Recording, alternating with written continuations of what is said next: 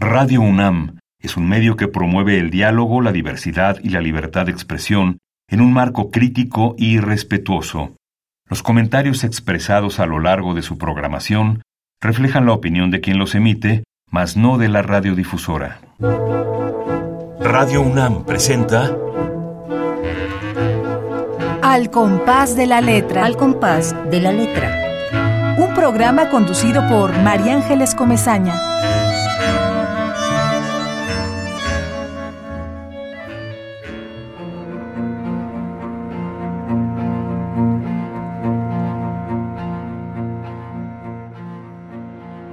Hans Asperger creía que el trastorno que supuestamente descubrió no podía presentarse en las niñas. No se sabe ciencia cierta el número de niños que fueron tratados por este médico. Algunos insisten en que fue cómplice de los nazis. Otros aseguran que él se robó lo que ya había sido descubierto. Farsante o soñador. La duda apenas permanece. Lo que está aquí escrito es la historia rescatada de Ananap su única paciente del género femenino de la que se tiene registro. Jueves 29 de junio de 1944. Clínica Pediátrica Universitaria de Viena. Sala de Pedagogía Curativa. Médico responsable Johann Hans Friedrich Karl Asperger. Nombre de la paciente Anna Knapp. Edad 11 años. Frase favorita. La avaricia y la vanidad son los oficiales del alistamiento de la maldad. Una vez pagado el dinero, la conciencia escapa corriendo. Padecimiento: psicopatía autista de la infancia. Es una niña poco disciplinada, y aunque es demasiado madura para su edad, no logra entender del todo la diferencia entre hombre y mujer. Creo que carece de empatía. No tiene amistades reales. Sus movimientos corporales son bruscos. Es muy torpe habla siempre de lo mismo. Le interesa sobre todo el mundo vegetal y también está obsesionada con algunas piedras.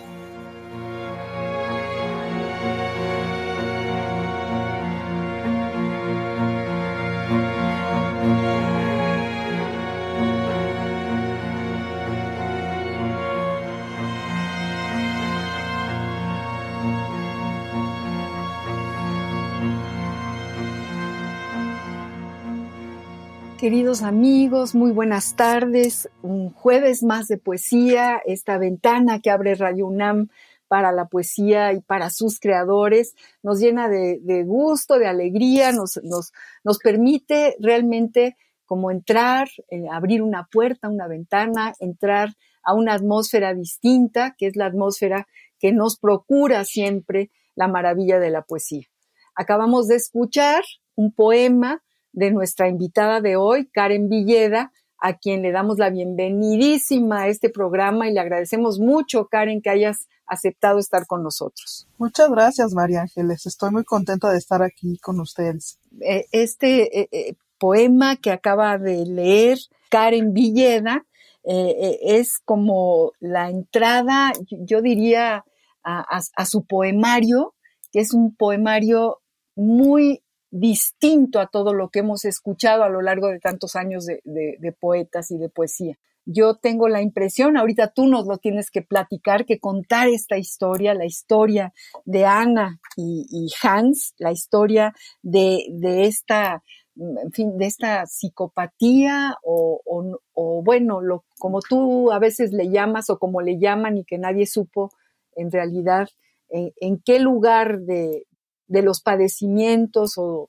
en fin, en qué, en qué lugar se puede entender y poner eh, esta historia tan impresionante de Asperger, de Carl Asperger. Es interesante, vamos, queridos amigos, este es solamente una, una, una primerísima pasada, pero sí eh, este programa nos tiene que enseñar muchas cosas. Karen, yo estoy deseando que nos cuentes la historia de este poemario que además tiene el Premio Nacional de Poesía Ignacio Manuel Altamirano. Está publicado por el Fondo de Cultura Económica y realmente es muy interesante porque es otra manera de escribir, otra temática de, plasmar dentro de la poética. Eh, yo quiero saludarlos a todos los que ya sé que están, porque esta ya es una tertulia poética y le mandamos un abrazo a Ramiro Ruiz Durá, le mandamos un abrazo a, a, Azucena y a toda su familia que sabemos que están escuchando, que están pendientes de este programa, a Esther Valdés, a Pablo López de Tlalpan y a todos los que van en el coche y que en este momento sintonizan con Radio UNAM para escuchar una propuesta realmente muy interesante. Eh, una escritora eh, muy, muy particular, eh, que, que, en realidad es ella sola, e, e, ella organiza una temática y la plasma de una manera espléndida. Voy a leerles un pedacito de su amplísima trayectoria que nos mandó para que más o menos ubiquen quién es Karen Villeda. Nace en Tlaxcala en 1985. Es escritora y editora. A la fecha ha publicado tres libros de no ficción, seis poemarios y dos libros infantiles. Su libro más reciente es este del que estamos hablando, Ana y Hans, Fondo de Cultura Económica 2021. Su obra ha sido reconocida con más de 15 premios de poesía, ensayo y narrativa. Sus creaciones literarias han sido traducidas a diversos idiomas como alemán, árabe, francés, griego, inglés y portugués. Su libro Dodo forma parte de la colección Archivo de Literatura Hispánica en audio y es una de las pocas escritoras mexicanas que forman parte de este proyecto de la Biblioteca del Congreso de Estados Unidos. En el año de 2015 participó en el Programa Internacional de Escritura de la Universidad de Iowa en 2018. Fue escritora residente de Vermont Studio Center. Ha sido becaria de la Pollock Krasner Foundation, la Open Society Foundation, la Fundación Ragdale, Under the Volcano y el Fondo Nacional para la Cultura y las Artes en Poetrónica dialoga con literatura y multimedia. Y esta es la semblanza tuya, eh, Karen Villeda, y, y, ahora cuéntanos, cuéntanos cómo das con este tema, cómo se inicia la aventura de escribir un libro con, esta temática y, y, con todo lo que nos cuentas. Gracias, María Ángeles, por invitarme a estar aquí contigo y con los radioescuchas. Te quiero compartir que en un inicio yo tenía contemplado escribir un libro de poesía basado en una biografía falsa, una biografía imaginaria de Hans Asperger, el cual es considerado el doctor que descubrió el síndrome de Asperger, como ahora lo conocemos.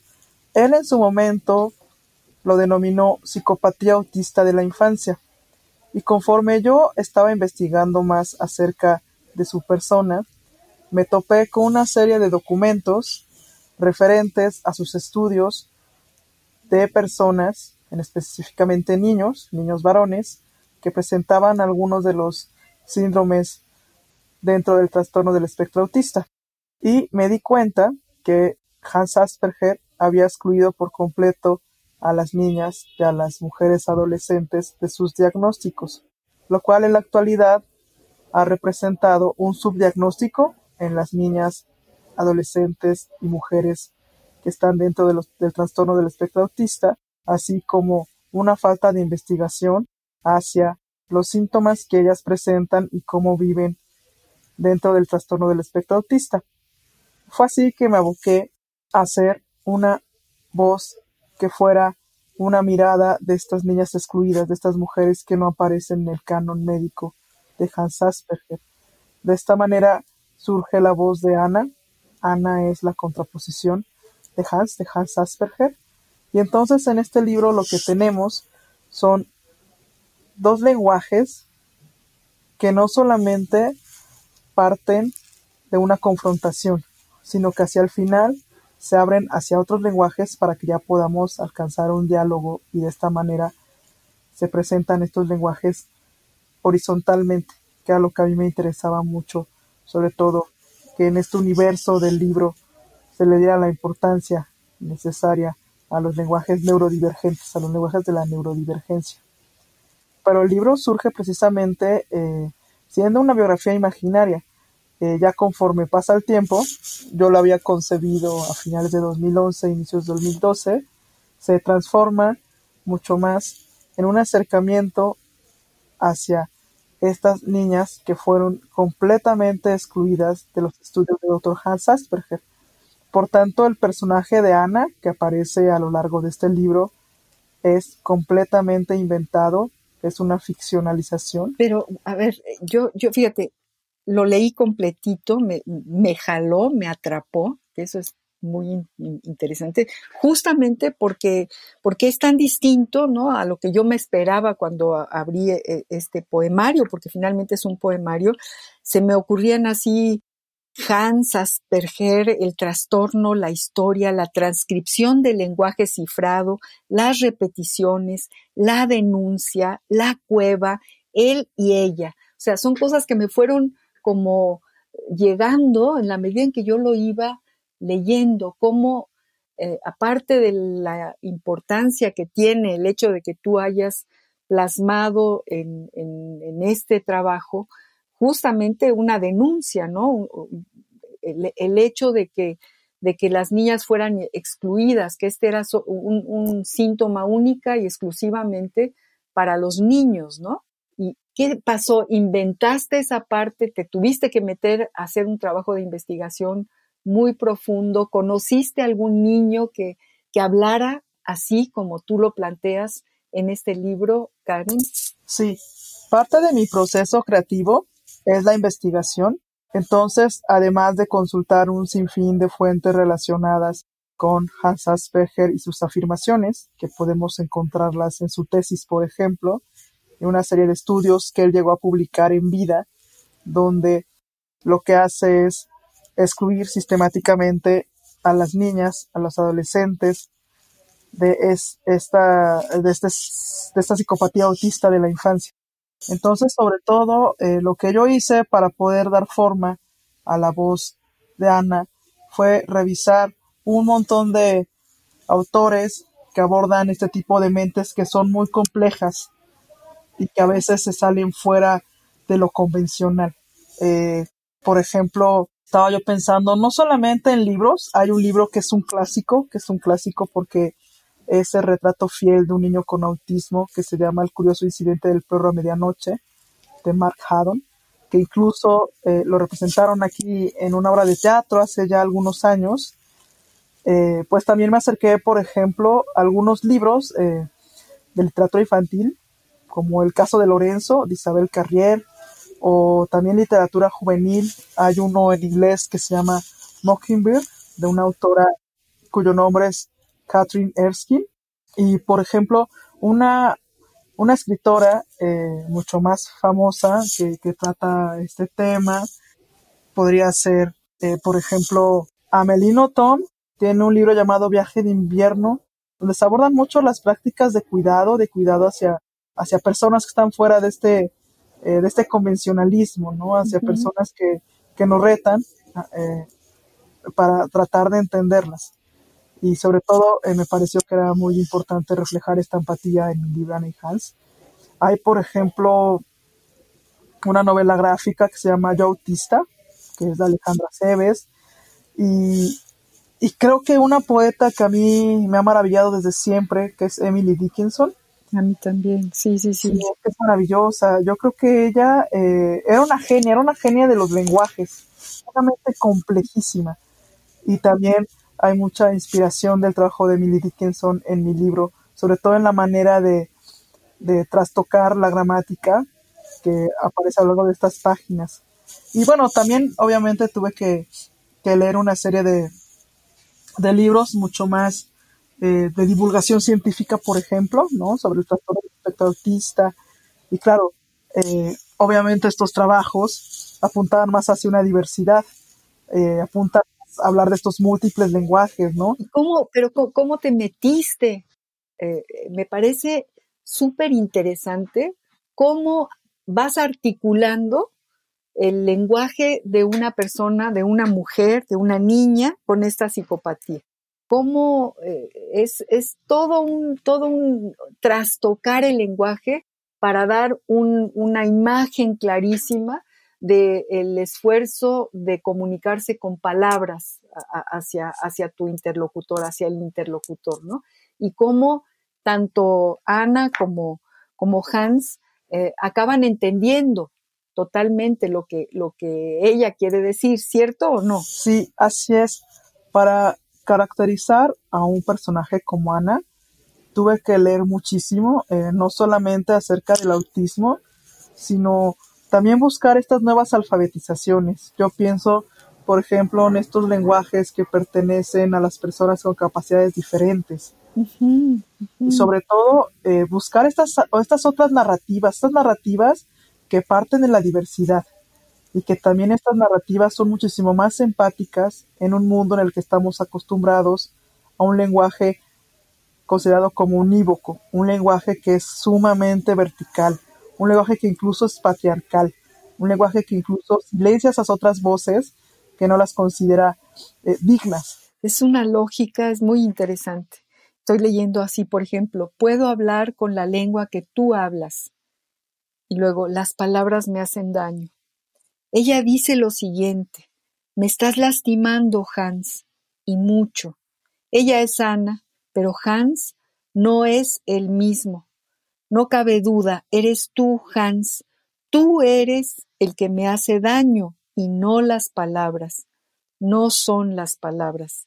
Es un lenguaje que va fluyendo, Karen, y que, y que nos vas atrapando en él. Queremos seguir porque es como meternos en una cueva, ¿no? en, la, en la cueva del lenguaje. En este fragmento que tú leíste amablemente, encontramos esta afirmación de que es Hans, es Hans Asperger y su lenguaje médico el que ha catalogado a Ana como una persona enferma.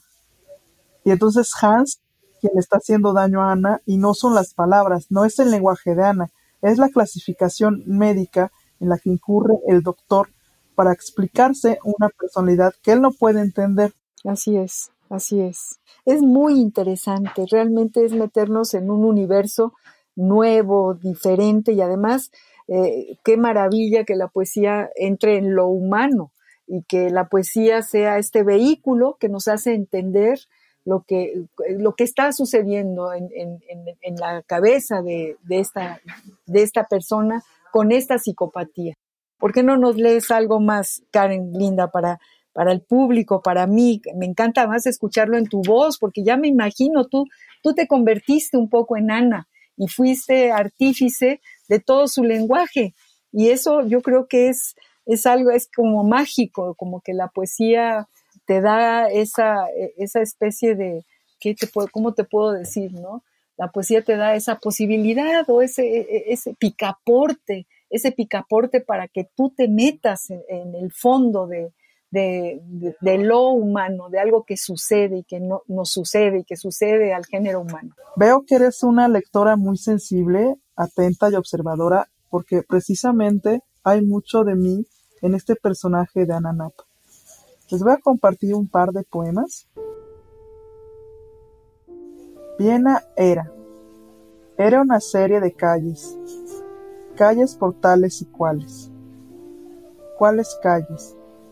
Por tal y cual calle estaba el hospital, hospital al que llegaban niños, niños en peto, en peto y un suéter, el suéter verdísimo, verdísimo, verde agua, agua con tela de piqué, piqué y calcetines de rombitos, rombitos elegantes en lana, lana la del suéter del doctor Johann Hans Friedrich Karl Asperger, y Asperger es lo que tienen, tienen, les decía, decía con sus lentes, lentes de fondo de botella, y este fondo como una revelación o como lo que se oculta, y se dispersa con la mirada. Él no podía verlos tal y como son. Son las bombas, bombas como la de Karplatz, Karplatz y su antigua bomba de agua, agua verde, verdísimo, verdísimo suéter, suéter con el que el médico se cubría antes de dar un paso hacia atrás. Atrás estaban los nombres, nombres de niños, niños, Matías, Estefan, Michi, Marcel, Leo, Pascal. ay, qué atmósfera llega, ¿no? Qué, qué, qué manera de, de transmitir un, un, yo no sé si llamar una problemática o una realidad más bien, es transmitir una realidad. Y nos llevas, por ejemplo, nos llevas a Viena y, aquí nos estás hablando también del fascismo eh, y, de, que dentro de este marco eh, terrible que se vivió eh, en, en, aquellos años sucede el, digamos, la, la experiencia de, de este médico, de este psiquiatra, ¿no? Que también dudas un poco, también denuncias de alguna manera, Cari. Así es, María Ángeles. Fíjate que conforme yo avanzaba en mi investigación sobre Hans Asperger, surgía esta polémica que rodea su biografía, que es que todavía no se tiene clara su participación en programas de higiene racial durante el fascismo en Viena durante la Segunda Guerra Mundial. Es decir, su figura es bastante problemática porque si bien descubre una sintomatología que encaja en el trastorno del espectro autista, también nos encontramos con un hombre que pudo haber participado en uno de los peores regímenes de la historia. Y es así que aparece una Viena de la posguerra también, eh, incluso este cuadro eh, más bien este detalle de la obra de Klimt, que también se encuentra adentro del libro, forma parte de un mural que fue destruido por los nazis. Se encontramos también un libro donde hablamos de esta historia de la guerra, de la Segunda Guerra Mundial, también estamos hablando de la posguerra. Y sobre todo, como tú bien dices, hay un poco de desconfianza de mi parte respecto a la figura de Hans Asperger, porque todavía no se tiene muy muy clara cuál fue su participación en el régimen nazi. Es momento de cuestionarnos también. La estructura, cuéntanos un poco de la estructura, porque de pronto hay como eh, pequeñas narrativas y después hay una especie de, de consecución de, por ejemplo, un niño no, un niño con traje de marinero, no, un niño de peto y calcetines hasta la rodilla, no, un niño con pantalones cortos y una chaqueta, mira a Hans y le dice, Hans, es que me hacen daño las palabras. Que además está, te llena de ternura, ¿no? Porque justamente eh, eh, es el valor de la palabra, el valor de las palabras en la cabeza de un niño o de una niña que tiene esta psicopatía.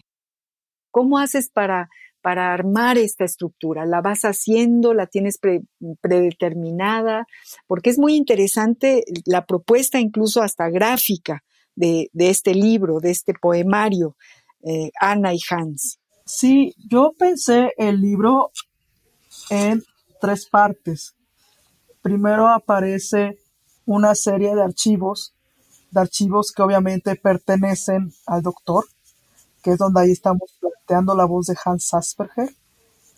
Y ya la segunda parte es cuando habla Ana, Ana Knapp, y entonces empieza una descolocación del lenguaje.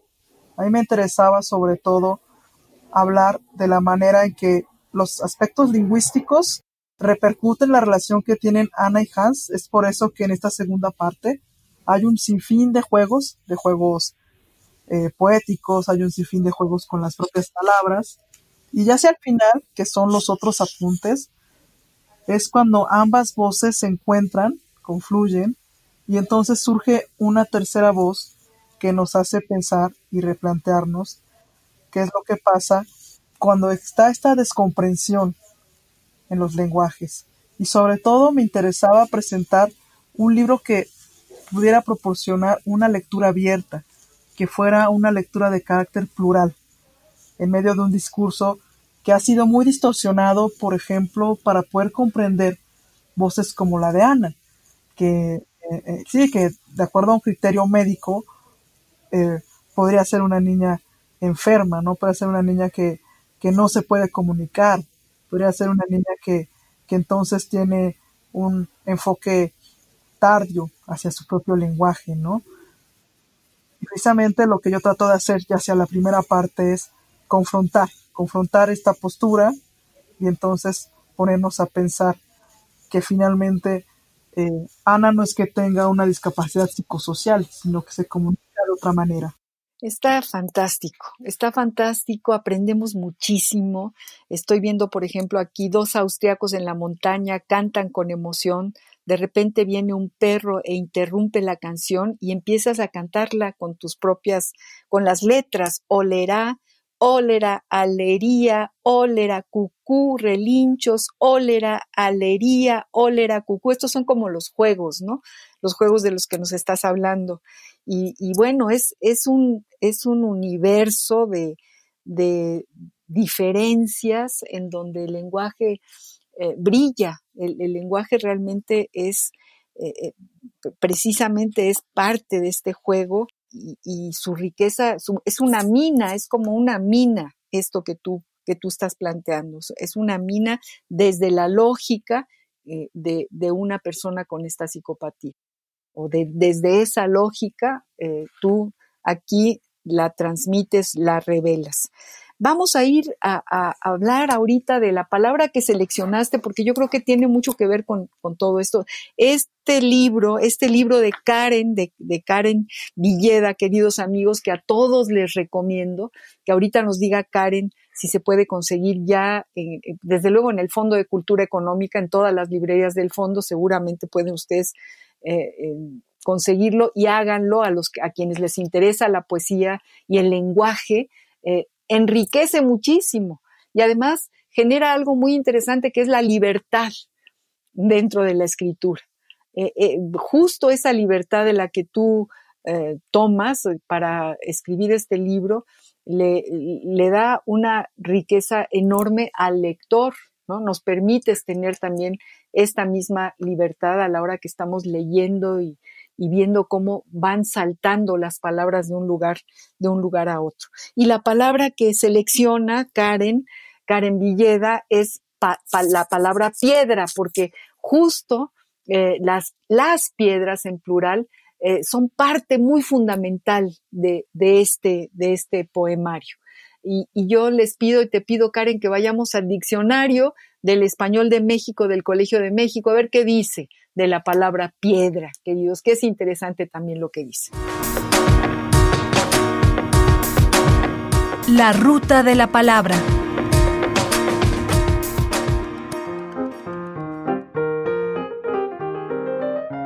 Piedra, sustantivo femenino. Cuerpo mineral sólido y duro que abunda especialmente en regiones montañosas, en los acantilados junto al mar, en el interior de la tierra cuando se escarba, piedra de río, piedra volcánica, lanzar piedras, recoger piedras. Cuerpo mineral sólido y duro que abunda especialmente en regiones montañosas, en los acantilados junto al mar, en el interior de la tierra cuando se escarba, piedra de río, piedra volcánica, lanzar piedras, recoger piedras. Piedras preciosas minerales de gran valor, muy usados en joyería como la esmeralda y el rubí. Piedras preciosas minerales de gran valor, muy usados en joyería como la esmeralda y el rubí. Piedra pómez o pómex, mineral volcánico poroso y frágil, de color gris tirando a rosa y textura fibrosa, que raya el vidrio y el acero. Es muy usado para pulir y en el baño para raspar las callosidades del cuerpo. Piedra de amolar o de afilar, la que está formada por cristales diminutos y sirve para sacar filo a herramientas e instrumentos.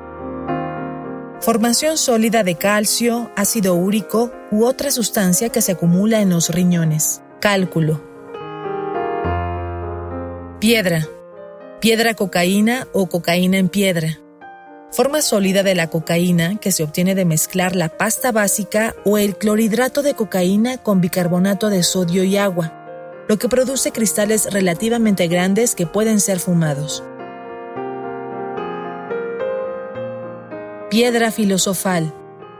Cuerpo mineral que según los antiguos alquimistas servía para convertirlo todo en oro, probando así que se había alcanzado la cima del arte alquímico. Quedarse uno o dejar a uno de piedra, quedarse uno atónito o dejar a alguien pasmado de sorpresa. El ahora marido de Shen debió quedarse de piedra al conocer que su entonces novia había invitado a un elefante a la ceremonia, que además sería el testigo principal del enlace. Poner o colocar la primera piedra. Sentar las bases, en especial de alguna cosa que se desarrollará después. Fundar algo o iniciar simbólicamente sus trabajos. Julio Verne puso la primera piedra en el largo camino hacia la luna. La primera dama colocó la primera piedra del nuevo hospital de pediatría. Picar o partir piedra hacer los trabajos más duros cuando se comienza a aprender un oficio o profesión, o hacer la parte pesada de un trabajo, en especial si no se recibirá crédito a su culminación. A piedra y lodo, cerrado por completo. A las 11 de la noche, la tienda está ya a piedra y lodo. Diccionario del Español de México del Colegio de México. La ruta de la palabra.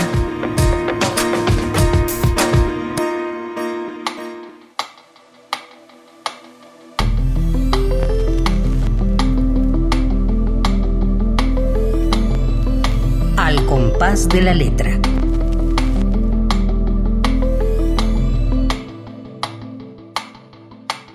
Karen Villeda, ¿qué te parece toda esta serie de definiciones sobre las piedras que tú seleccionaste para este programa. Me encanta, María Ángeles, y yo creo que nos faltaría añadir a esta lista que puede ser inmensa la definición de piedras de un poeta como, un grandísimo poeta como lo fue César Vallejo, eh, quien escribió. Exacto. Sí, sí, sí, este maravilloso poema titulado Las piedras, donde afirmaba, las piedras no ofenden, nada codician, Tan solo piden amor a todos y piden amor aún a la nada. Fíjate, qué, qué increíble que hayas traído este poema de, Vallejo, ni más ni menos que del gran Vallejo, y, justo ahí esa es la grande, la, definición, la, buena, la verdadera sobre la piedra. Pero algunas de las definiciones del Colegio de México me, me quedaba así como que me parecía muy pertinente para el libro que estamos viendo, para este libro fantástico que tú escribiste, Ana y Hans, ¿no? De pronto, leyendo las definiciones de piedra, di con, con lo que tú estás escribiendo, di justamente con quedarse uno o dejar a uno de piedra, quedarse uno atónito o dejar a alguien pasmado de sorpresa. El ahora marido de Shen debió quedarse de piedra al conocer que su entonces novia había invitado a un elefante a la ceremonia, que además sería el testigo principal del enlace. En estas definiciones encontramos, nos, sorprende lo que encontramos. O sea, son definiciones que pues sabemos lo que es una piedra, pero justamente nos, nos sorprende la cantidad de elementos relacionados con una piedra, ¿no? Como lo dice León Felipe también en su maravilloso poema. Estamos, queridos amigos, leyendo, escuchando a Karen Villeda. Ella nos trae un libro extraordinario que se llama Ana y Hans y que tuvo el Premio Nacional de Poesía Ignacio Manuel Altamirano.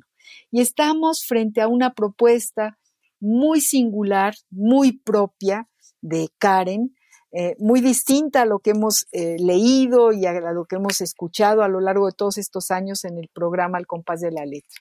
Y yo te pido entonces, Karen, que sigas contándonos sobre este libro y leyéndonos más de lo que escribiste aquí. Gracias, María Ángeles. Yo creo que si Ana Knapp estuviera con nosotros, también coincidiría con esta inmensa lista de definiciones de piedras y también con lo que dicen estos poetas como César Vallejo y León Felipe. Y sobre todo, eh, yo quiero compartirte que al igual que Ana, yo tengo una colección de piedras. Vuelvo a decirte que sí, eh, en la piel de Ana eh, te metiste. Ahí hubo una transformación y estamos realmente muy emocionados, eh, metidos en este mundo, en este mundo en el que ella, al que ella nos lleva. Y Karen, yo que, querría pedirte más, que nos leas más, que nos cuentes más. A lo mejor pregunto siempre, ¿cuándo empiezas a escribir? ¿Cuál es tu primer poema, tu primer impulso? Cuéntanos algo también de, de esa parte de tu vida como escritora. Sí, claro que sí. ¿Qué te parece si leo un poema de Ana y Hans y después empezamos a platicar de esos inicios en la escritura. Adelante, por favor. A Ana le cuesta trabajo mirarme a los ojos. Ana hace listas interminables de hierbas, plantas y algunas piedras. Ana repite ciertas palabras incesantemente como caca. Ana puede hablar de manera ininterrumpida acerca de esas piedras.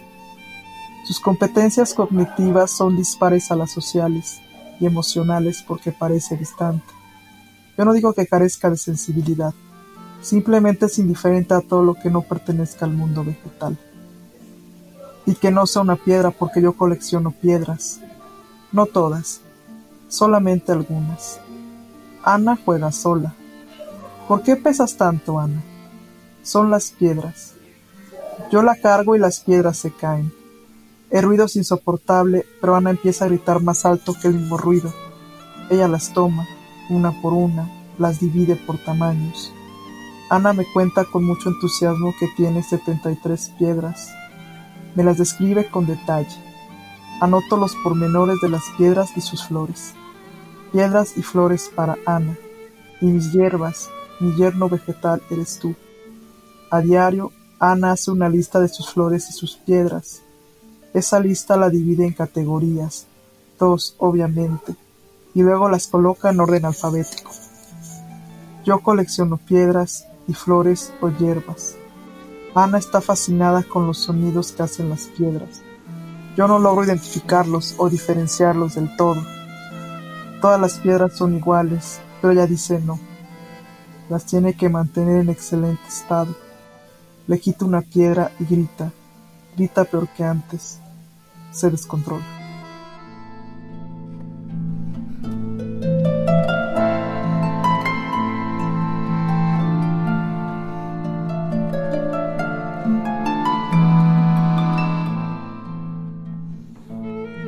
Híjole, híjole, Karen, qué, qué, qué maravilla escribiste y cómo, cómo nos atrapa o sea, cómo nos atrapa. Yo, yo siento que, que nos metes en tu mundo y en el mundo de Ana y en el mundo de, de este señor, eh, este médico, y, realmente nos, nos hace sentirnos como ellos.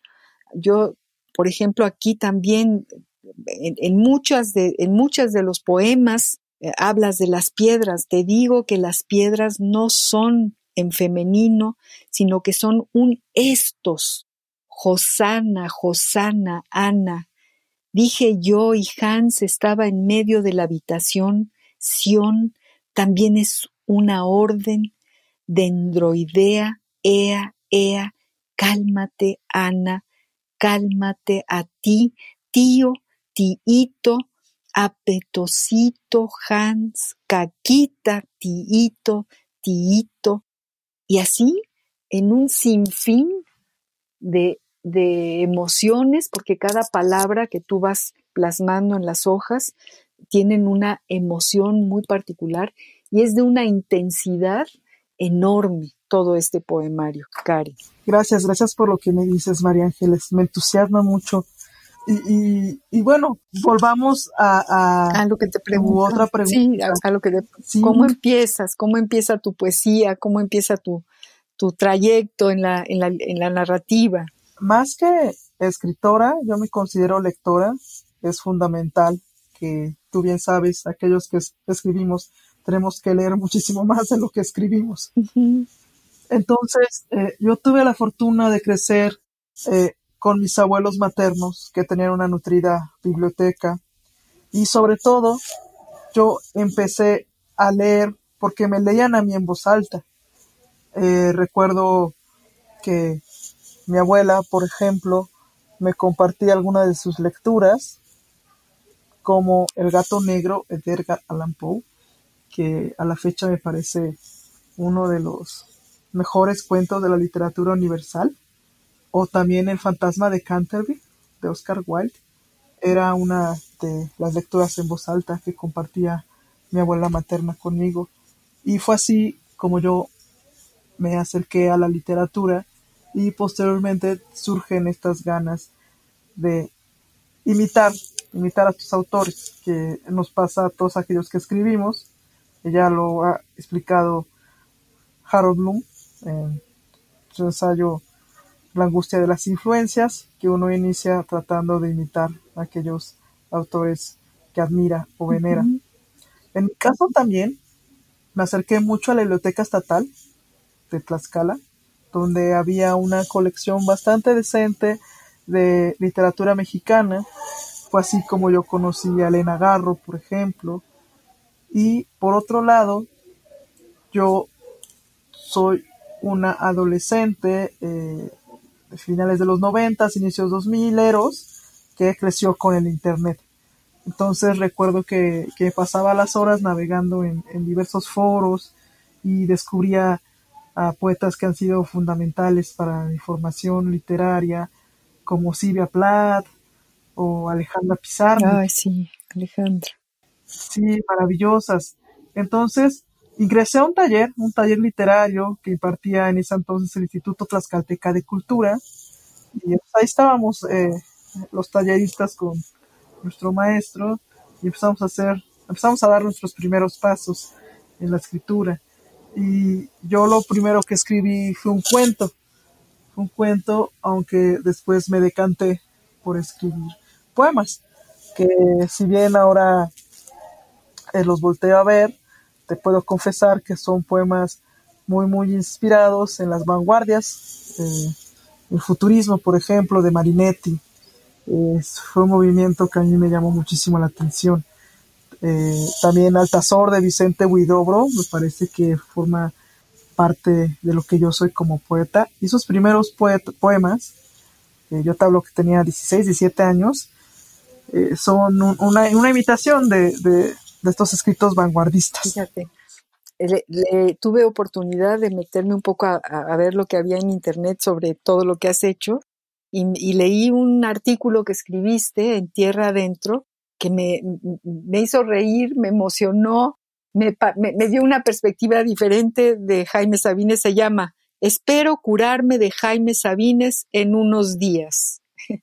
y verdaderamente me parece extraordinario lo que escribiste, Karen, en, este, este artículo, porque yo también amo a, a yo no sé si me voy a curar, yo creo que yo ya no tengo cura, no puedo, no puedo curarme del amor que le tengo a la poesía de Jaime Sabines, pero tú me, tú me abriste ahí un camino, ¿eh? un camino, porque tú también estabas enamorada y tenías ese padecimiento, digamos. Sí, así es. Eh, Jaime Sabines fue uno de los poetas que yo leí con fruición y absoluta devoción, te puedo decir ahora, absoluta devoción que yo le tenía a la obra de Jaime Sabines y me parece que es muy bien lograda el manejo del lenguaje coloquial, pues es como pocos, pocos que podemos encontrar en, la poesía mexicana de, esa época. Eh, sin embargo, cuando me invitaron a Tierra Adentro a escribir sobre Jaime Sabines, también la cuestión era replantear esa figura para mí. Y, que de pronto algunos de sus versos eh, pueden parecer eh, muy manoseados o, o, tremendamente cursis.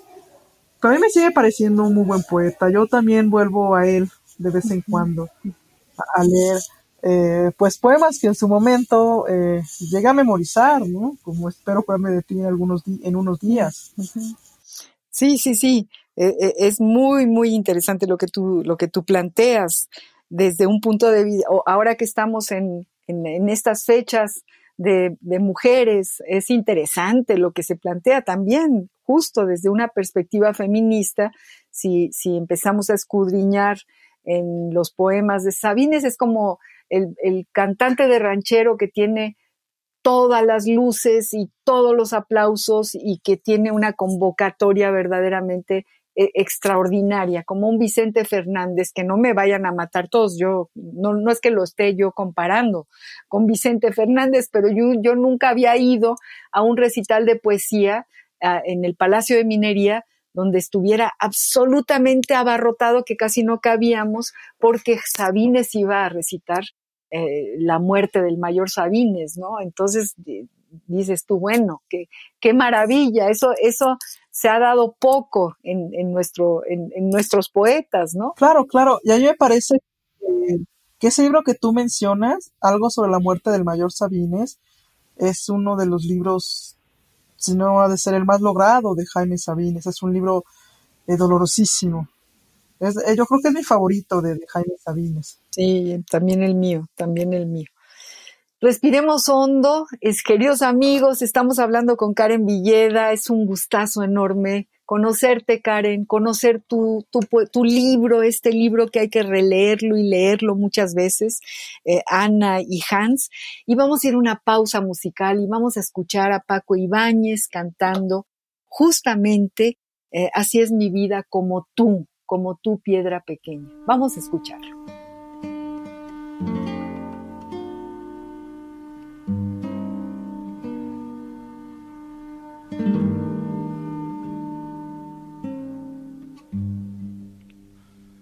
Así es mi vida, mi vida, piedra como tú, como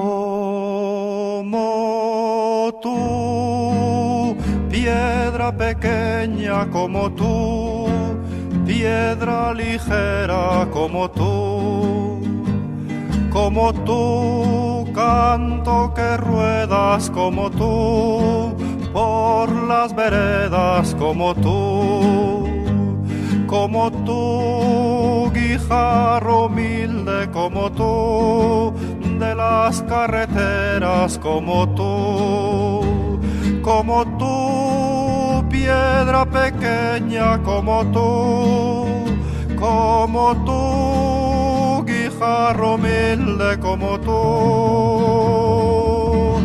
como tú que en días de tormenta como tú te hundes en la tierra como tú, como tú y luego centelleas como tú, bajo los cascos, bajo las ruedas como tú, como tú piedra pequeña como tú, como tú, guijarro humilde como tú, como tú, que no sirves para ser ni piedra como tú, ni piedra de una lonja como tú como tú, ni piedra de un palacio, ni piedra de una iglesia, ni piedra de una audiencia como tú, como tú.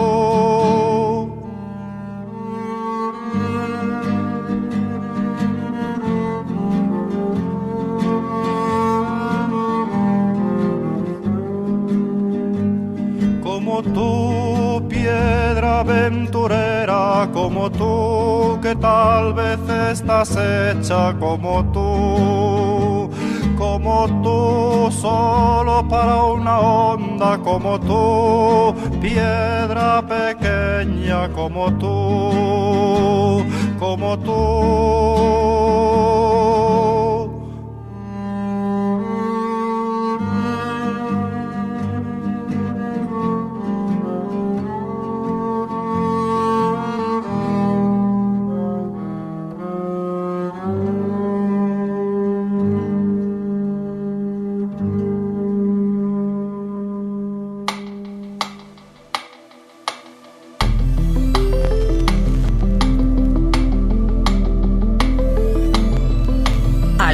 De la letra.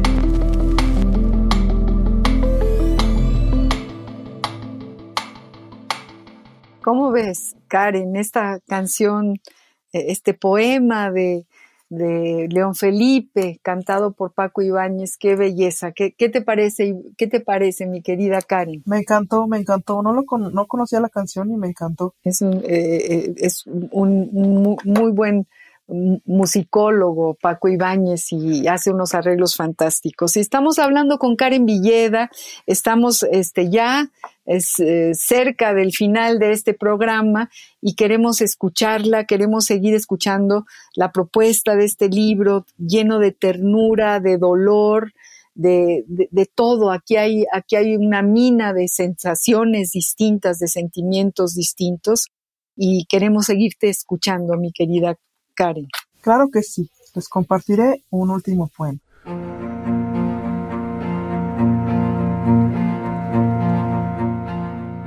Un niño, no. Un niño con traje de marinero, no. Un niño de peto y calcetines hasta la rodilla, no. Un niño con pantalones cortos y una chaqueta mira a Hans y le dice, Hans, es que me hacen daño las palabras. Me hacen y me deshacen. Por cada palabra que digo tengo menos lengua, porque me la están robando a pedazos. Las digo, te digo, las palabras, y te juro que me tengo que morder la lengua con fuerza para quedarme yo con ese pedacito. Las digo y me tengo que decir que Hans me hacen daño las palabras. Esa niña que dice o que no dice, porque más bien dice que canta no dice, canta, canta hasta quedarse sin voz. De verdad se queda sin voz.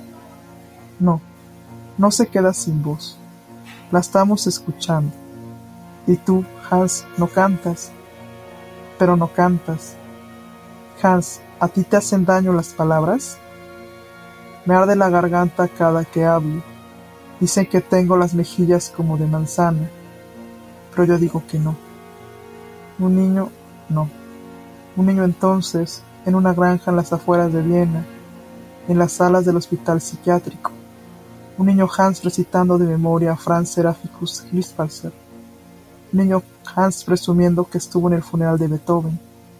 Pero ese fue Franz. Franz Seraphicus Hilsparzer era el escritor favorito de Hans.